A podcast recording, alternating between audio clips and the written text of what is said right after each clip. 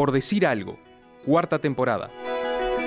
Dar una vuelta al mundo obsesiona al ser humano desde que se sabe que el mundo es redondo.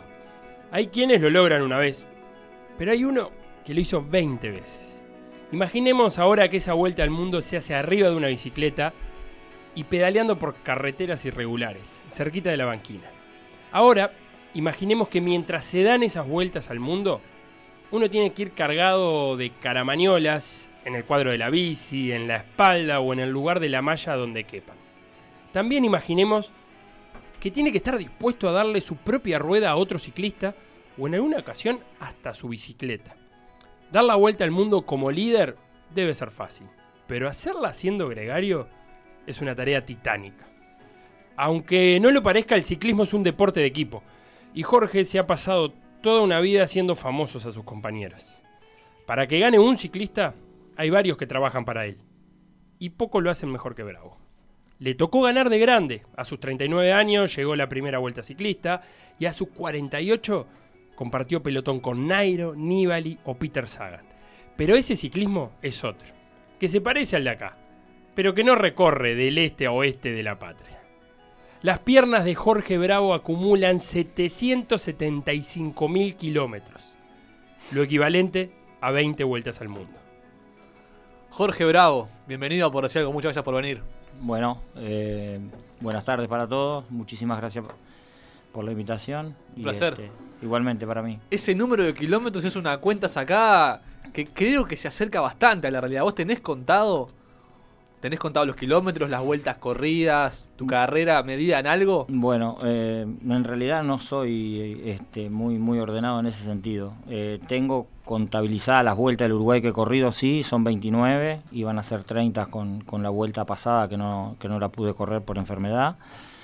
Pero después, por ejemplo, este, los kilómetros en el año que voy haciendo no, no, no, los, no los voy registrando, ni los anoto, ni los dejo guardados en el Garmin, ni, ni nada. ¿no? Este, vengo del entrenamiento, por ejemplo, hoy llegué a hacer 100 kilómetros y llego a casa y borro todo. ¿Hoy, hoy hiciste 100 kilómetros? Sí. ¿A qué hora? Y salí a las 8 de la mañana. Ajá. ¿Y cuánto tiempo te llevó a hacer 100 kilómetros? Ah, tre- tres horas y media. ¿Y qué, qué, qué metiste? ¿Qué circuito? Fui por la ruta 5 hasta Canelones y volví, y bueno, y hice un poco más acá en la Rambla Ajá. y terminé ahí. Tenés 50 años. 50 años. ¿Tenés una, una fecha de decir hasta, hasta tal edad corro y después dejo?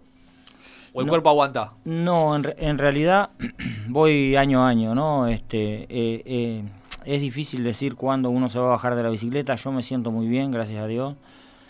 Eh, para eso también hago las cosas bien, eh, lo más profesional posible dentro del, amateurismo que tiene el ciclismo. Este, yo hago, trato de hacer eh, lo más profesional posible mi vida como ciclista. Eh, tengo un entrenador personal que me ayuda con el tema de la bicicleta, de los entrenamientos en bicicleta. Tengo un entrenador personal que me ayuda con el tema de la preparación física en la pretemporada, que se llama Gustavo Pintos, este, un amigo, le mando un, un saludo grande. Este, y bueno, tengo en mi casa, mi familia eh, es la que me apoya y la que me, la que, la que están pendiente también de, de lo que yo hago. Puedo eh, comer bien, sano, prolijo, eh, no salgo de noche, me duermo temprano. ¿Y, y podés vivir No del como vos, ciclismo? Facundo. En realidad eh, hay que hacer algo más, ¿no? Eh, y somos pocos los que los que realmente en, en- en Uruguay cobran un sueldo decoroso con la bicicleta eh, y de los que pueden más o menos eh, vivir de ese sueldo de, de la bicicleta. Si uno tiene familia y, y- cosas que, que pagar en la casa y este eh, tiene que hacer algo más. Eh, pero bueno, yo lo mío lo relaciono todo con la bicicleta y, y por eso me ha dado la, la chance de poder seguir ¿no? en bici. ¿Y ese algo más tiene que ver con la bicicleta también?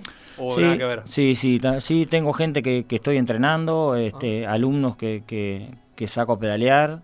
Este, después ahora estoy también con un proyecto nuevo de lanzar eh, la marca mía, el nombre Jorge Bravo en ropa, en ropa para, para ciclistas, este, eh, bueno, malla, camiseta, campera, equipos largos. Es un gran apellido para marca de ciclismo. Sí, Bravo, me, Bravo me Cycling. encanta. me todo, encanta. todo ese tipo de cosas. Este, y bueno, y gracias a Dios también en mi casa, este, eh, mi mujer y, y- toda la gente que me rodea este, me acompaña mucho. Trato de ser lo más profesional posible dentro del amateurismo, dijiste vos. ¿Cuáles son las, dificultades, digamos, que el amateurismo que hay acá en Uruguay ofrece a alguien que intenta ser lo más profesional posible? O sea, en, esto de, armar la vida y, de, conseguir tus ingresos y, poder pedalear de la mejor manera posible, ¿cuáles son las principales dificultades? ¿Qué es lo que resaltarías como más difícil? Y lo más difícil para un ciclista es no poderse dedicar 100% a la bicicleta, si quiere realmente hacer las cosas bien y, ganar cosas importantes. Para poder ganar cosas importantes y para poder este, estar eh, eh, en un buen nivel eh, en el mundo, en el ciclismo profesional, vamos a decir, y también amateur eh, mundialmente, eh, el ciclista se tiene que dedicar a, a la bicicleta 100%. Acá en Uruguay, lamentablemente, ya lo dije, somos pocos los que realmente nos podemos dedicar al, al- a lo que es el trabajo como ciclista. ¿Qué hablamos? ¿10? ¿20? ¿Algo así? Sí, Y eso es lo más que- de 20 no. Y eso es lo que tiene al, al ciclismo uruguayo eh, tan sumergido. Me refiero a representación a nivel internacional, donde por ejemplo en los últimos periodos ciclos olímpicos, eh, Uruguay se perdió la posibilidad de mandar ciclistas, por ejemplo, a los Juegos Panamericanos, algo que no sucedía eh, nunca jamás en la historia. Es decir, siempre Uruguay estaba por lo menos representado afuera. Bueno, eh, eh, eso no es culpa del ciclista. Eso no, no, el ciclista no, no, no decide si, si va a ir al, al, Panamericano o no va a ir al Panamericano. Eso ya es problema de los dirigentes. un Panamericano es, es, este, pasa por, la Federación Ciclista Uruguaya. Acá hay muy buenos ciclistas y jóvenes eh, en, en Uruguay que, que pueden disputar eh, competencias en el exterior y, y hacerlo muy bien. Ahí va, o sea que no es un problema de nivel. Eh, El nivel en el, en el ciclista uruguayo es bueno, es muy bueno. Lo que pasa que, bueno, eh, es lógico, si vos eh, tenés condiciones como ciclista, pero también tenés que trabajar ocho horas en una ferretería, vamos a decir, atendiendo al público, y después tenés cerrar la ferretería y tenés para pedalear cuatro o cinco horas y, y no lo podés hacer, salís a las 6 de la tarde a, a pedalear por la Rambla, donde hay mucho tránsito, donde no podés hacer trabajos específicos, donde no podés pedalear bien, es imposible que vos tengas un buen nivel. Vos llegás a, a- a cierto punto, pero después no podés pasarlo eso. claro. Vamos a, empezar a, recordar, Jorge, tu- tus más de tres décadas de, de carrera. Escuchamos esto que comentabas en, en una entrevista. Por decir algo, cuarta temporada. Toda una vida arriba de la bicicleta. Sí, 30 años. Estas rutas de América se van a alargar el 11 de, de ahora, la semana que viene, el domingo 11. Voy a cumplir 30, 30 rutas de América y con la que viene 30 vueltas del Uruguay. Yo cuando estoy en carrera no pienso, en- generalmente no pienso mucho en la edad tampoco, ¿no? Que en el diario vivir, pero en carrera menos. Y sí, uno se, se enfrenta o, se- o- o compite con, con ciclistas de, de 20 años, 22, 23, 24, que pueden ser tu, podrían ser tu hijo. La motivación pasa día a día, hay que buscarla, ¿no? Hay que, hay que tratar de encontrarla día a día. La motivación fundamental la tenés que tener para poder entrenar. Si vos no tenés ganas de pedalear, no tenés ganas de entrenar, es imposible que, que puedas lograr tener algún resultado en competencia. Por X razones agarré la bicicleta y este y bueno, y es mi vida la bicicleta, lo he hecho toda la vida, lo tomé como un trabajo, de principio como una Como un hobby. Como Sí, como, como algo para salir de la situación en la que me encontraba, porque la situación eh, eh, no era fácil en aquel entonces, de lograr este, venir a Montevideo, un equipo grande como era el Belo Horizonte en, en su momento, y después me ha llevado por todo el, el mundo del ciclismo y me, me- me ha cautivado, ¿no? Entonces el amor por la bicicleta te hace tener este, esa motivación extra que yo es la que consigo todos los días para poder pedalear. Por decir algo, cuarta temporada. Hablabas de mucha cosa en esa, en esa entrevista a un Canal 4, que es de febrero de este año. Una de las cosas que decías, recordando tus inicios, allá en Flores, en Trinidad, sos allá, ¿no? Eh, por X motivo me subí a una bicicleta y no, no me bajé más. ¿Por, ¿Por qué motivo? ¿Cuál era ese X motivo? Bueno, mirá, yo, yo me crié en el, en el campo, mi, mi papá tenía un pedazo de campo este, y en la octava sesión de, de Flores, paraje Chamangá, Ajá. este, O sea, yo, no, no en la ciudad de Trinidad. No, en- en- a 70 kilómetros de Flores más o menos. Este, fuimos con mis primos eh, a la escuela rural, íbamos a caballo hasta que este, le pusieron eh, balastro, vamos a decir, a la, a la- a la carretera, la arreglaron y ahí este, nuestros padres, a mí y a mi primo, nos, nos- nos dieron un par de bicicletas y íbamos en bicicleta. Eran 10 kilómetros de ida, 10 de vuelta. ¿Qué bicicleta, te acordás? No, ¿La no. no? Las, bi- las bicicletas no existían. eh, me- estuvimos con mis primos el- este, viendo el ciclismo. Tengo un sobrino que corre, que Alejo Modernel. Y, y, este, estábamos charlando y nos acordamos que me acuerdo que la bicicleta de mi primo no tenía pedales, solo tenía el eje del pedal, que es. Claro. Este, No tenía el plástico, digamos. Ahí está, y un día mi, íbamos corriendo una carrera, no sé qué haciendo, y se le salió el pie de ahí, se lo metió en la, en la pantorrilla, una- un desastre, la verdad. Este, éramos unos indios, pero bueno, todo eso eh, sirvió. eh, después mis viejos se separaron y tuvimos que irnos a la ciudad. Eh, deja- vendieron las cosas que tenían y tuvimos que irnos a la ciudad y bueno, y ahí empezó un periplo eh, jodido para mí. Este, en ese sentido. eh, y bueno, la bicicleta fue algo de lo que me sacó. Me, Una especie de escape. un- un- sí, en realidad este, eh, yo hacía de todo tipo de deporte y, y en carnaval había muchos tablados por los barrios de, de- de Flores y habían, eh, se organizaba alguna carrera de bicicleta y eso. Y un amigo me dice que si quería correr, me prestó, yo no tenía bicicleta, me prestó una bicicleta común y ahí empecé a correr. Flores, mucha tradición Sí, ciclística. sí. Asconegui, muchos clubes. Un genio, el Pepe Jonegui. ¿Sí? ¿Lo conociste? El más grande de Flores de todos los tiempos. Mirá. Sí, claro. ¿Y corriste con él? ¿Llegaste a correr Sí, con fuimos compañeros con José este, en el Belo Horizonte mucho tiempo. Y no, tengo un aprecio enorme por José. Es un, para mí es un referente. ¿En qué momento pasás de esa capaz eh, actividad en modo hobby o modo escape o lo que fuere a una práctica semi-profesional, llamémosle, o de alto rendimiento? Bueno, eh, yo corría para el, para el Porongos de Flores. Y bueno, y ahí ya lo hacía bastante en serio, si bien no cobraba, tenía un, un- señor que me llevó a vivir con ellos a la casa, que se, llama Manuel, se llamaba Manuel Ariosa, este falleció, que, que fue mi segunda familia, él y su señora Mabel y, y todos sus hijos, este, son como si fueran mis hermanos. Y, y ahí de- del Porongo pasé al, al Belo Horizonte, que era un equipo pequeño este, en, en- en Montevideo, eh, en- al cual me trajo Nazario Pedreira, otro gran ciclista de, de ¿Y Flores. ahí tuviste que venirte a vivir a Montevideo? Ahí viajaba el primer año, viajaba, este, venía los sábados y corría los domingos y me volvía, estaba, estaba allá y después sí ya me vine. Después me vine, me vine a vivir al, acá, este, ahí al barrio La Comercial, a un lugar que uno de los dueños del Belo Horizonte tenía, un apartamento ahí, me lo, me lo, me lo dio y bueno, y ahí viví 11 años. Hablabas de Asconei. ¿Qué fue de las primeras cosas que te enseñó o que aprendiste vos de, de la vida del, del ciclismo, de la vida del pelotón? Bueno, eh, nosotros en aquel entonces eh, mirábamos y escuchábamos mucho a, lo- a los referentes. Eh, se le tenía más respeto que ahora. Entonces, este, con José, con Ramiro Vidal, con el Nacho Pedreira y con unos cuantos más, este, de los cuales tengo buena amistad. Eh, nosotros nos decían a las 7 de la mañana en la vía, en la ruta 3, para salir rumbo a San José y estábamos ahí esperándoslo. Y después eh, era verlos, ¿no? Era mirarlo eh, y admirarlos, ¿no? Como, ciclista José ya era un monstruo en ese entonces.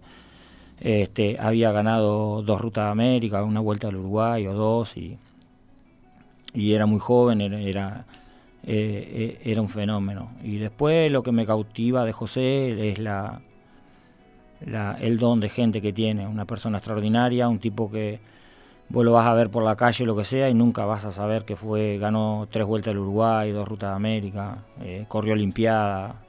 Entonces, es- eso es importante. Vos destacás el, el don de gente de José, pero ¿cuán común es eso en el ciclismo? ¿Es un ambiente que, eh, por lo menos el ciclismo uruguayo, es un ambiente más bien colaborativo o, o- o lo contrario? Hay una competitividad, eh, diría, poco sana. El, cicli- el ciclismo ha cambiado bastante en ese sentido también. Antes era más jodido. Eh, hoy en día eh, yo tengo amigos eh, realmente en el, en, el, en el ciclismo hoy en día, que son los, los, corredores que, que corrían conmigo en el, en el SNEC.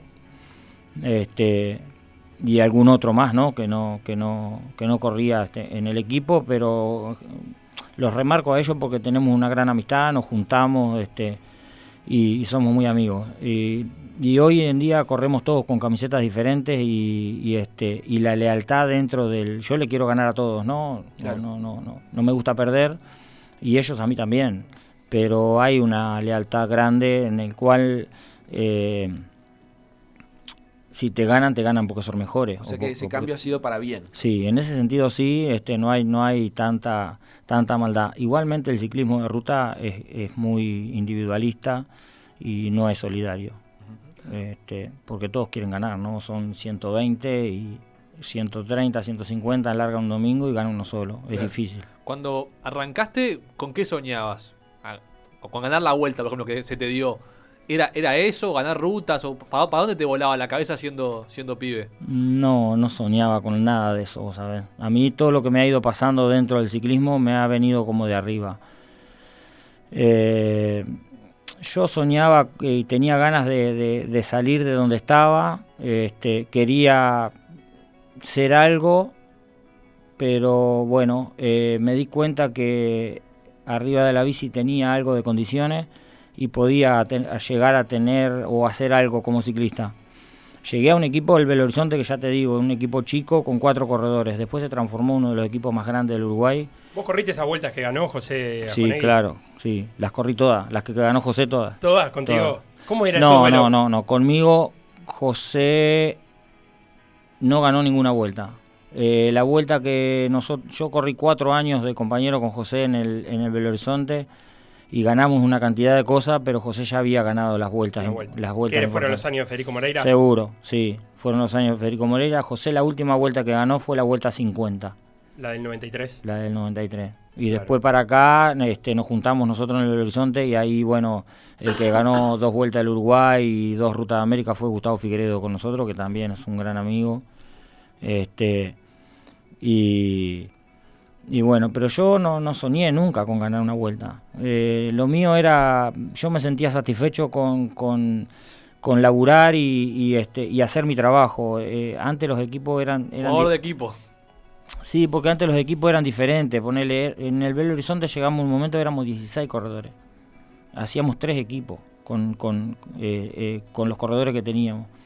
Entonces estar en el equipo A ya era eh, eh, algo Sí, motivo de orgullo. motivo de, de- de- sí, de motivación y de una cantidad de cosas. Y después cada uno tenía su, su, su labor dentro del equipo y hacía su trabajo. Y entonces trabajamos para un líder, que en aquel entonces era Gustavo Figueredo y también era José. Este, y después vos hacías tu trabajo y si llegabas a 10 minutos estabas cumplido. Nadie te decía nada. Hoy ha cambiado. Hoy ha cambiado bastante. ¿Faltan gregarios en el pelotón uruguayo? Sí, ¿Sí? sí, faltan cantidad. Faltan, faltan. Eh, Es complicado eso, porque... y ha cambiado la mentalidad del... Porque de- a nivel mundial siguen, siguen de- existiendo, digamos, y, y se sigue valorando de alguna manera. Sí, se sigue valorando. El tema es que el ciclismo acá en Uruguay es resultadista. Si no ganás, no existís. Para los, para los dirigentes, para, para la prensa, para lo que sea. Le- Claro. le- A nivel mundial los gregarios cobran mejor.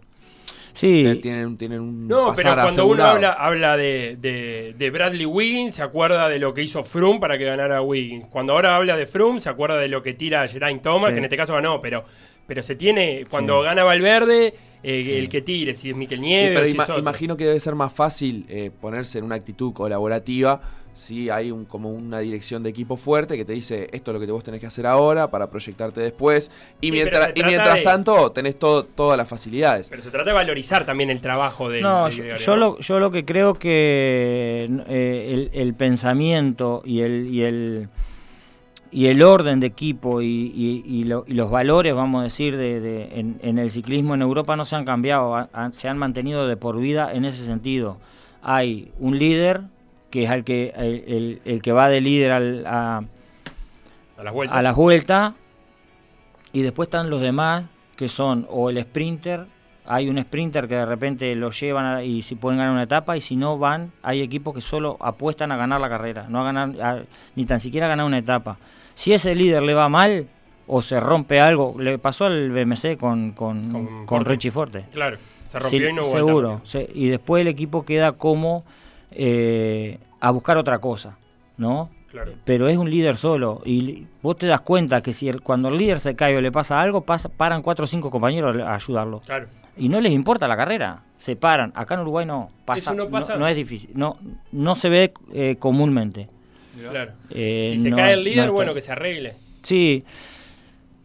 Tiene que ser un líder muy, muy marcado o algo por el estilo para que realmente eh, eh, se haga eso, pero se ve poco. La última, Jorge, antes de, de- de la pausa. ¿Qué te queda como, como mejor recuerdo, como mejor semana de tu carrera? ¿La vuelta del 2007, la que ganaste? ¿O haber compartido pelotón, como contaba el Felo, con, con esos grandes del ciclismo mundial? ese Tour de San Luis. No, yo creo que le- la vuelta al Uruguay es lo más grande que le puede pasar a un ciclista uruguayo. Ganar, eh, quedar en la historia, eh, quedar en los libros de- de- del, deporte nacional, eh, para mí eso es lo más importante. Después el Tour de San Luis fue un premio a mi carrera deportiva, este, de, de poder compartir pelotón con, con los grandes del mundo. este, es, es un premio y una cosa hermosa, ¿no? Eh, y correr en una vuelta como San Luis, este, una Claro. vuelta profesional, organizada, hoteles cinco estrellas. ¿Y compartir algo más que pelotón? Por ejemplo, charlas, ¿pudiste hablar con, Nairo? En, intercambiar en algo? en ¿se realidad con, con Nairo no se puede hablar mucho, es un corredor que habla muy poco. Sí, en la eh, nota habla poco, imagínate. Habla muy poco, es, es bastante parco, eh, seguramente su personalidad sí. Por ejemplo, con el que sí pudimos eh, hablar y sacarnos fotos, bueno, sacarnos fotos con una cantidad, pero por ejemplo, hablar y, y, y- y poder charlar y estar fuera del hotel y eso es, es- es, eh, con Miquel Scarponi, Mirá, que falleció Sí, lamentablemente. en un accidente. Sí, un monstruo, un monstruo. un monstruo. Eh, Todos hablan muy bien de él en el de un- pelotón. Un, monstruo. Le pedías una foto y te sacabas una foto con él y te agarraba y te decía, no, para, para, para. Mostrame el celular. Ah, no, quedó fea, vamos a sacarnos otra, ¿viste? Un cra, Un un, cra, un monstruo, ganó un Giro Italia, un, un genio.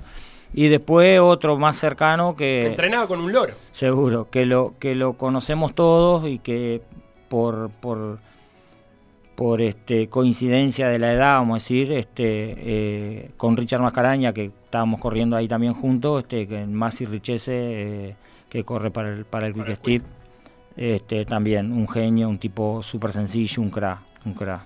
Hacemos una pequeña pausa con Jorge Bravo y ya seguimos. Dale. Te vamos a someter un cuestionario, ¿eh? Jorge, ojo. Dale. En radio somos 1170 AM y en Twitter, por decir algo web. Estás escuchando CX32, Radio Mundo, 1170 AM.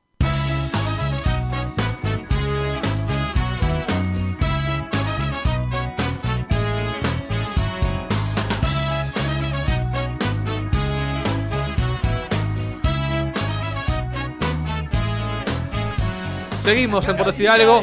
Último bloque, se picó. Estamos con Jorge Bravo. Le pedimos que elija un tema y eligió El Viejo de la Vela. Un clásico.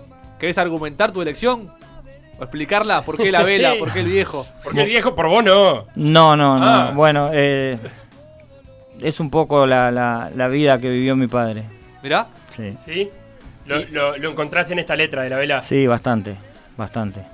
Vamos a hacerte un cuestionario, Jorge, de cinco preguntas. Muy random todo. No te preocupes. No, dale tranquilo, Esto es cualquier cosa. dale tranquilo. Y ojo, que si te va bien, te podés ganar. Si yo sé que tiene el mejor puntaje de los invitados de este mes de PDA, te podés ganar una cena para dos en San Pedro Gourmet. Buenísimo. eh, que queda ahí en el Escocería Quina Enrique Muñoz. Ahí va. Una Carreta, tremenda Punta comida, eh, tremenda entrada, tremendo postre, todo, eh. Ojo que es completa, si gana es, completa. y es el penúltimo del mes. Sí. ¿Queda uno entrevista más? Y creo que es un mes que no viene No muy viene alto bien. en puntaje, eh. Bueno, Bueno. vamos arriba. Yo te diría que si haces ¿Tres? tres puntos de cinco, quedás bien posicionado. Ah, eh. bueno, estamos ahí. Vamos arriba. Vamos Pregunta número uno. No te la voy a hacer yo. Te la va a hacer este personaje que vas a escuchar a continuación. A ver. Ay, Dios mío. Buen día, muchachos. ¿Cómo les va? Qué lindo saber de ustedes. Qué lindo saber que llevaron un ciclista, el gran Jorge Bravo, al cual le voy a hacer una pregunta. La pregunta del Miyagi y del PDA, como siempre, como corresponde en cada cuestionario, para que el tipo gane y le Se podamos decir oxígeno. bravo, Jorge Bravo. Así Agarrate que la pregunta es la siguiente, porque mira, mira, eh, me enteré que al tipo le dicen tripa. Así que, Jorgito, ya que sos tripa, te vamos a preguntar un poquito de tripa gorda, de choto. Bueno, no te, no te pongas nervioso, que lo que te quiero preguntar es lo siguiente. Ya que hablamos de tripa, y de choto, y de mosilla, y esas cosas. ¿Qué parte de la vaca es el choto? Contame, por favor, si es la vaca, no puede ser, no sea, no sea tan literal, por favor. ¿Qué parte de la vaca es el choto, querido Jorge Clipa Blavo? Por favor, decímelo. Y vamos arriba que tenemos que ganar. Dale. Gracias. Gracias, señor Villay. El señor Miyagi. La original. Ajá, Miyagi. la original de Bien. Lo tenés, señor Sí, Miyagi. sí, claro. eh, encerar, lustrar. Sí, sí. Antes de, eh, de meternos en la pregunta, ¿el dato es correcto? ¿Te dicen tripa? Sí, sí, sí. Una, un, ¿De dónde viene un eso? viejo compañero, este, Iván Panzardo, que corríamos juntos, eh, me puso, porque era yo muy flaquito y este y así medio desgarbado, y entonces me, me, me- me puso así. Bien. Miyagi pregunta por capaz que una costumbre no tanto de la alimentación sana, ¿no? No, pero, pero más o ¿Achuras menos... alguna vez? Sí, claro, sí. Y el choto, entonces, la pregunta era, ¿qué, ¿Qué parte, de la vaca De la vaca. es el choto? Sí, el intestino fino de la vaca. Correcto. Señor, señor. Estaba seguro, aparte. Sí, sí. Toda una vida en el campo. Espectacular. Sí, sí. ¿Hay asados en el pelotón? Sí, ¿En hay algún momento? Sí, hay, hay. ¿Durante la carrera o al final? Y durante la carrera no tanto, porque es, un- es una comida que no es magra, eh, es difícil este, De de, sí, la carne, pero sí, de este, algún asadito de repente en concentraciones y eso se come, sí. Qué lindo. Muy bien, un punto adentro. Bueno, bien. Pregunta número 2. A ver, Vuelta ciclista. Año 2008. sí. Un año después a la que vos ganaste. Sí. ¿Quién ganó esa Richard vuelta? Mascaraña. Correcto. Oh, pero está con récord mundial viene de- Muy bien. Top. Pregunta número 3. A ver. Dale. ¿En qué año jugó por Hongos, el club por Hongos, la Copa Conmebol de fútbol? Histórico, el único equipo que vino desde el interior, digamos. No que sea del interior, sino Oh, desde yo el soy de interior. Porongo, yo vine No a te- ¿Sos hincha de Porongos? Sí, ¿Te claro. acordás de ese partido? Gran clásico por hongos independiente, ¿verdad? Sí, claro. Gran sí, clásico, sí, grande, los Porongo, grandes clásicos Porongo, del interior. Porongo, el el más grande del interior. Me peleo con un vecino que tengo que es del Wander de opinando. Artigas. este, pa, y me mataron, che. Pero más o menos te- tenés la década, por ejemplo, para ir rumbeando. Sí, década del 90, ¿no? Muy bien. Sí, Sí. sí. ¿Y qué hay? ¿Tiene que ser año exacto ¿Quieren o darle más o margen? menos uno? No, si es un, en un equipo, estamos preguntando. Ah, no, ¿en qué año? Está bien, perdón. ¿contra ¿En qué año? Oh, me quedé en cualquier cosa. Y yo creo que fue en ver. noven- 98. Ah, no, no anduvo lejos, Le no re. lejos. Le erraste. Le erré. El- si era margen de más menos uno, tampoco. No. 1996. 96. Contra River. Contra uruguayo. River. Contra River. Un 2-2 y después la vuelta mejor ni la contamos. Sí, chao. Bueno, igual seguís con dos puntos, quedan Dale, dos preguntas. Dale. Ostentás el récord de ser el ciclista más veterano en ganar la vuelta. Sí. 39 años Sí. tenías. Entonces la pregunta es la siguiente. ¿De qué nacionalidad es el futbolista más viejo en jugar un partido de un mundial? ¿Qué país es el jugador más viejo? Podés Ca- haber escuchado el dato este año. Esa es la pista. Camerún. Ay, podría No. haber sido nuestro amigo. ¿No es Roger. Roger, ¿no es No. Roger Mila? No, Sabes que este, en este mundial se lo, se lo batieron y a por Mondragón eso. se lo batieron. Que ya lo Ah, había batido en el mundial veces. pasado. Pero este mundial hubo apareció el, un nuevo récord, 40 y pico. El Hadari, 44. El, el ah, arquero el egipcio. arquero de Egipto. Tenía- Jugó contra Uruguay y todo. 44. El mundial pasado, Peckerman puso un ratito a Mondragón, 15 minutos para ser el más viejo. Y este año vino el Hadari que Sí. jugó. Jugó el último partido, el tercer Yo, partido yo- contra- yo tenía contra a, a Roger a- Milla. a Roger Milla. Que si voy a tirar una fruta, me parece, me parece que es el jugador de campo más viejo. Puede Roger ser. Milla. Claro, Puede ser, sí. que no sea golero, que no son jugadores. Puede Casi ser. Estamos de acuerdo que no son jugadores de fútbol. Ojo que con dos puntos está en la línea, te diría. Tenés que meter esta, Jorge. Bueno, a ver, medio- a ver. media cena. Esta me gusta, porque es sobre, sobre, Ah, esta la tenés que te tengo fe en esta. Musical. sobre tu tío abuelo Nino Bravo. Nino Sí. Bravo. ¿Lo tenés? Sí, claro. En la canción, Sí, Nino Bravo, al partir, Sí. ¿qué deja? Un beso y una flor. sí. ¿Y qué más? Tres cosas más deja. Un beso y una flor. Al partir, un beso y una flor. Un. Un te quiero Correcto. ¿Y qué más? ¿Qué más? Do- tenemos do- dos cosas más que deja. para. Deja muchas cosas Nino Bravo. Sí, cuando se va, una ¿eh? cantidad. Oh, Nino, andate una vez. Un beso, una flor, un te quiero.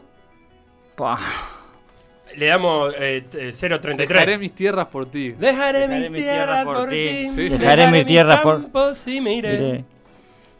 Sí. Ah, la Ay, verdad ay, que deja un montón, Nino. La No sé para qué te vas si Sí, tenías tantas no. cosas. Al final, ¿para qué La te fuiste? quedé, vos. Bueno, al partir... Un te quiero. Un te quiero. Fua, no sé, vos. Es ligero equipaje. Al final no era tan ligero el equipaje para tan largo viaje. Y bueno, era un te quiero, una Ligero, caricia. dejó todo. Una caricia. Y No, no sé, no, me acuerdo. un te quiero, una caricia y un adiós. Un te adiós. quiero, una caricia y una. Qué bueno. 033. Vos sabés que yo, yo- a mí me gusta la música antigua así Sí. y, en, y en español, pero bueno, en este momento no. Te no- agarramos no mal parado. Pero este Sí. es un clásico. Sí, sí, sí, sí, claro. Quedás con dos puntos y medio. Sí. Redondeamos dos puntos y medio. Quedás compartiendo liderazgo en este momento. Bueno, estoy ahí. Tenés que esperar con Gonzalo Dutra, el nadador. Ah, Mirá, con Qué lindo. Así que quedás, quedás ahí anotado. Yo estoy anotando en este momento la tabla de posiciones. Bien. Capaz que te contactamos a fin de mes. Bueno, vamos arriba. Jorge, muchísimas gracias por Gra- haber venido. gracias a ustedes, Por este no. rato cortito, así como para despedirnos. Quedan dos minutos de programa. Ahora en septiembre arranca la temporada. Sí, el 2 de septiembre. Y arrancás. En Tacuarembó, sí, sí, sí, sí, ya Y- estamos. Cada temporada que arranca nueva, ¿con qué objetivo te la, te la planteas? Ahora en esta 2018-2019. Bueno, el, el primer objetivo es terminar. Terminarla. Eh, sí, terminar sano, lo más, lo más sano posible y lo mejor mentalmente. Y el objetivo mío es la vuelta al Uruguay. O sea, yo sé que es muy difícil poder volverla a ganar eh, y más a mi edad, pero a los sueños uno no puede renunciar. Entonces, este, eh, el objetivo siempre es la vuelta y es tratar de llegar lo mejor este, preparado físicamente y mentalmente a la vuelta al Uruguay y hacer el, el- el mejor papel posible. Es difícil ganarla con, con mi edad, yo sé que es muy difícil, que tengo capaz que de un 100%, un 1%, pero bueno, Pero está ahí, ese mientras, uno está mien- ahí. mientras haya chance, Aparte la número 30. sí, mientras haya chance voy a intentarlo. Mientras haya que le Mucha dea. suerte entonces. Bueno, Y gracias, a por haber estado de vuelta. Gracias a ustedes.